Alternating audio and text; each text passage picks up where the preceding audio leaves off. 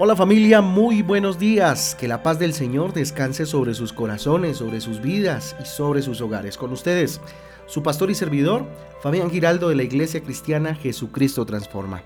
Bienvenidos a este tiempo devocional, un tiempo de transformación por medio de la palabra de Dios, a la cual invito como todos los días, pero no, sin antes eh, agradecerles a todos aquellos que se han dispuesto a orar por mi salud, pedirles disculpas por eh, la ausencia de devocional estos días, pero eh, comprenderán, he estado en un proceso eh, médico, en un proceso de COVID más bien, que gracias a Dios pues se va superando. Bendito sea el Señor. El devocional para el día de hoy entonces es el libro de Marcos, el Evangelio de Marcos capítulo 14 y el libro de Josué capítulo 24. Recuerden que nuestra guía devocional Transforma usted va a encontrar títulos y versículos que le ayudarán por supuesto a tener una idea de lo que la lectura de hoy nos trae. Dios siempre tiene el control. Dios siempre tiene el control. Marcos capítulo 14. Mire, eh, Dios mm, no solo es mm, un ser poderoso, también Dios es un Dios de orden, ¿cierto? Y nada sucede por casualidad. Tú no naciste por un descuido de tus padres o por una noche, no sé, loca de ellos, ¿no? Así tal vez no hayas estado en los planes o en los propósitos de tus padres, pues eh, puedes sentir o sentirte muy feliz porque en los planes de Dios sí estabas. Definitivamente naciste eh, o nacimos cada uno con un propósito maravilloso de parte de Dios. Todo lo que sucedió eh, en la vida de Jesús o todo lo que sucedió alrededor de Jesús ya estaba en los planes de su Padre. Fíjese usted, versículo 49 de Marcos 14 dice lo siguiente, cada día estaba con vosotros enseñando en el templo y no me, eh, y no me prendisteis, eh, pero es así para que se cumplan las escrituras, ¿cierto? Ahí habla Jesús y precisamente habla de los propósitos que Dios tenía con él, ¿cierto? No lo arrestaron en muchos momentos en los cuales tuvieron la oportunidad de hacerlo, porque definitivamente había un día y había un momento y unas circunstancias sobre las cuales ese hecho iba a suceder y estaba dentro de los planes de Dios para Jesús. Miren, no solo las cosas buenas sirven para nuestra formación definitivamente. Muchas veces las derrotas pues nos enseñan. Muchas veces las derrotas nos dejan enseñanzas o más enseñanzas inclusive que las mismas victorias, ¿sí? Mire, la necesidad muchas veces nos lleva a la superación, por ejemplo, ¿sí? Muchos de los inventos que hoy disfrutamos fueron posibles gracias a que alguien respondió a una necesidad. ¿sí? Hay necesidad, por ejemplo, de los medios de transporte, hubo necesidad, ¿cierto? Y no sé, hubo necesidad de, de las producciones audiovisuales, por ejemplo, ¿sí? Y todas estas maravillas que hoy disfrutamos en este siglo son fruto de que hubo una necesidad a la cual alguien o algunos respondieron, ¿sí? Dios dice que por nada debemos estar ansiosos. Todo lo debemos dejar en sus manos. La ansiedad definitivamente nos lleva a la desesperación y la desesperación a cometer o a tomar malas decisiones, a cometer errores. ¿sí? Por eso hay que dejar toda ansiedad, toda situación que estemos viviendo en las manos del Señor. Filipenses capítulo 4 del 6 al 7 dice, por nada estéis afanosos si no sean conocidas vuestras peticiones delante de Dios en toda oración y ruego, con acción de gracias. Y la paz de Dios que sobrepasa todo entendimiento, guardará vuestros corazones y vuestros pensamientos, dice, en Cristo Jesús. Mire lo interesante. También fíjese que el obedecer la ley de Dios o su palabra, pues nos da paz. Salmos capítulo 119, 165 dice, eh, mucha paz tienen los que aman tu ley y no hay en ellos tropiezo. Miren lo interesante que este versículo nos plantea. Tener paz no significa ausencia de problemas, ya lo hemos hablado millones de veces. Dios no va a prepararnos un mundo especial de maravilla solo para nosotros, ¿verdad? Él lo que quiere es que nos preparemos, eh, eh, es prepararnos más bien, ¿cierto? Que nos preparemos, pero Él nos prepara a nosotros para conquistar, ¿cierto? Ese mundo difícil, ese mundo complejo, ese mundo lleno de problemas y de circunstancias que el hombre escogió, pero que Dios nos capacita para poderlo enfrentar.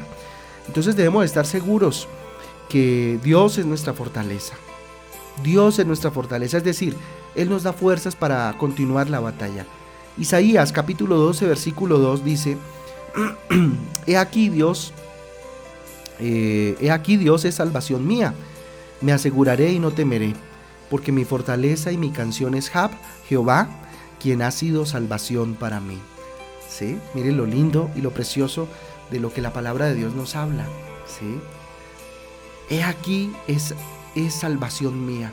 Esa debe ser nuestra oración. ¿Sí? Me aseguraré y no temeré porque mi fortaleza y mi canción, ¿cierto? Es Jab Jehová.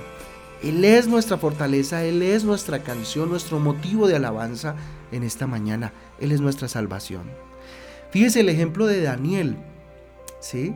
La historia de Daniel nos habla eh, de un hombre que es un verdadero eh, ejemplo de confianza en Dios definitivamente. ¿sí? Que sabía que Dios lo podía eh, salvar. ¿sí? Mire lo que dice Daniel capítulo 3, versículos del 17 al 18.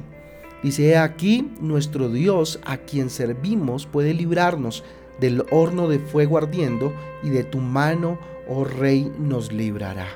¿Mm? Mire, Daniel estaba dispuesto a servirle a Dios. ¿Sí? Estaba dispuesto a servirle a Dios, sálvele o no lo salvara, ¿cierto?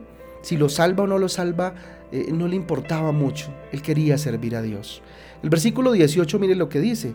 Y si no, y si no, o sea, hablando de la oración que estaba haciendo hace un instante, dice, y si no, sepas, oh rey, que no serviremos a tus dioses, ni tampoco adoraremos la estatua que has levantado, ¿cierto? Ese y si no es bastante interesante, ¿sí?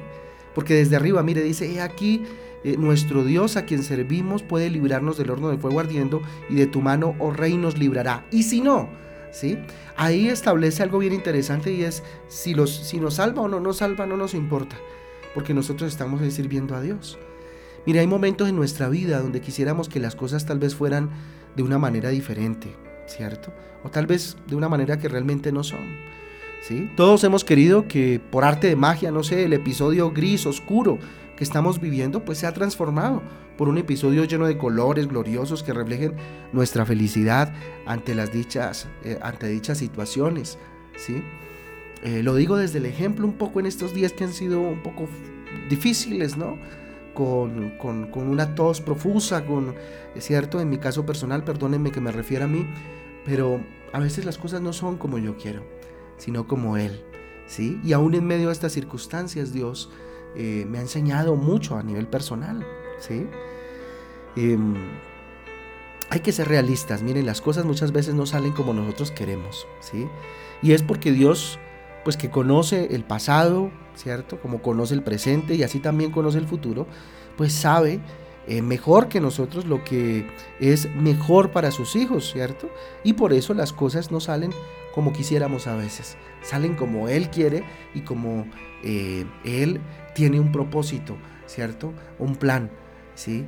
y, salen así. Y así pues nos capacita y nos forma para enfrentarlas. Entonces los pensamientos o los planes de Dios pues para nosotros son los mejores. Y eso debe ser un convencimiento en la vida del cristiano. ¿sí? Así nosotros no entendamos. Dios tiene el control. Eso es lo que debemos entender.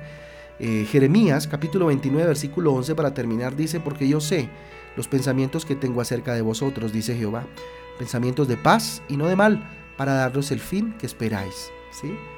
Así que, miren, no nos preocupemos, ¿cierto? De más, Dios tiene el control, ¿sí? Nada se sale de sus manos. Y se lo digo yo desde lo que en estos días he vivido y que les compartiré en, Transforma en Casa o, eh, o en la reunión principal de nuestra iglesia, ¿sí? Dios tiene el control, Dios tiene el control. Lo único que hay que tener es paciencia, confianza en el Señor y esperar en Él y Él hará de acuerdo a su propósito eh, y de acuerdo a su soberanía. Les invito a que oremos juntos y le entreguemos este día maravilloso, día de ayuno al Señor. Bendito Dios, te damos gracias, Dios, tu palabra es maravillosa. Tu palabra es preciosa, Dios. Gracias, Señor, porque a través de ella aprendemos que tú tienes planes para nosotros, que tú tienes el control, Señor, que todo lo que pasa a nuestro alrededor tiene un propósito, Dios. Hay un plan. Que nada es casualidad, Señor. Y que en ti y solamente en ti, Dios, podemos poner nuestra vida. Hoy levantamos nuestras manos al cielo, Dios, y te rogamos nos llenes de paz. Salvación mía eres tú, Señor, dígale. Me aseguraré y no temeré, porque mi fortaleza, porque mi canción eres tú, Señor, dígale. Porque tú eres, bendito Dios, quien trae, bendito Padre, liberación a mi vida. Padre, sea que me liberes o no me liberes de esta situación, no sé qué situación está viviendo usted. Dígale, Dios, yo confío en ti, porque tú tienes el control. Sea que pase lo que yo quiero, o sea que pase lo que tanto temo, yo tengo mi confianza puesta en ti, Señor. Mis pensamientos, mi corazón, mis emociones, mi vida entera, la pongo en tus manos y te la confío, Rey de Reyes, Señor de Señores. En tus manos consagramos este día de ayuno, día santo para ti, oh Padre Celestial. A ti la gloria, a ti el honor, a ti el poder para siempre, papá. Bendito sea tu nombre, en el nombre de Jesús. Amén y amén. Amén y amén familia del Devocional Transforma. Un abrazo para todos. reiterarles, reiterarles mis agradecimientos por sus eh, oraciones para, para conmigo. Eh, y, nada, decirles que los espero hoy a las 6 de la tarde en eh, Transforma en Casa. Un abrazo para todos, Dios me les guarde. Chao, chao.